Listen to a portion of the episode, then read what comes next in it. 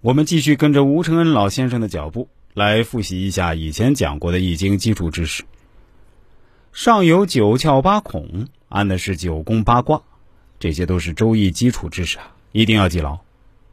这仙石吸取天地精华，孕育仙胎，一日迸裂，清风那么一吹，蹦出个咸蛋超人石猴来。为什么是见风化为石猴呢？而不是见其他阿猫阿狗的动物？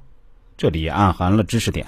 风在八卦中对应的是巽卦，巽卦里有地支巳，地支巳跟地支申为六合关系，巳申合化为水，申为申猴，所以因风化为猴是正确选择。后面我们会讲唐僧的三个徒弟都有他们的五行属性，这里石猴的先天五行其中一个属性也就出来了。自身合化的水，化作石猴之后，只见他目运两道金光直冲斗府。石猴的另一个五行属性出来了，五行金。所以说，孙悟空的暗合两个五行是金水。本来这石猴是先天之气所化而成，讲的是人人皆有灵根，为真水中之真金，至刚至柔，圆通无碍。结果出生后，逐渐的。浮而水时，金光浅稀，逐渐沾染后天污浊之气，越来越不灵光了。前面说到花果山顶一块仙石蹦出个石猴，但见这石猴会蹦蹦跳跳，食草木，饮涧泉，采山花，觅树果，与狼虫虎豹等野兽为伴，过得好不自在，真是山中无甲子，赛尽不知年。这里带出个甲子。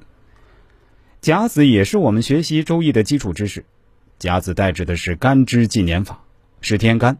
甲乙丙丁戊己庚辛壬癸。十二地支上篇我们讲了。子丑寅卯申巳午申酉亥戌，十天干配十二地支，第一个是甲子，第二个是乙丑，这样配下来就跟夫妻配对一样，但是天干少了两个。于是最后两个没有媳妇的地支又重新接上下一轮，也就是甲子乙丑，一直到癸酉之后，天干用完了怎么办？再拿一轮十个天干来配，也就是甲戌乙亥，然后地支再往下接，丙子丁丑，因为时间是无穷无尽的，天干地支也就这样一直循环配下去，等到再转到甲子的时候，刚好是六十年。也就是我们俗语说的“六十一甲子”，六十岁被称为花甲之年，也是这么来的。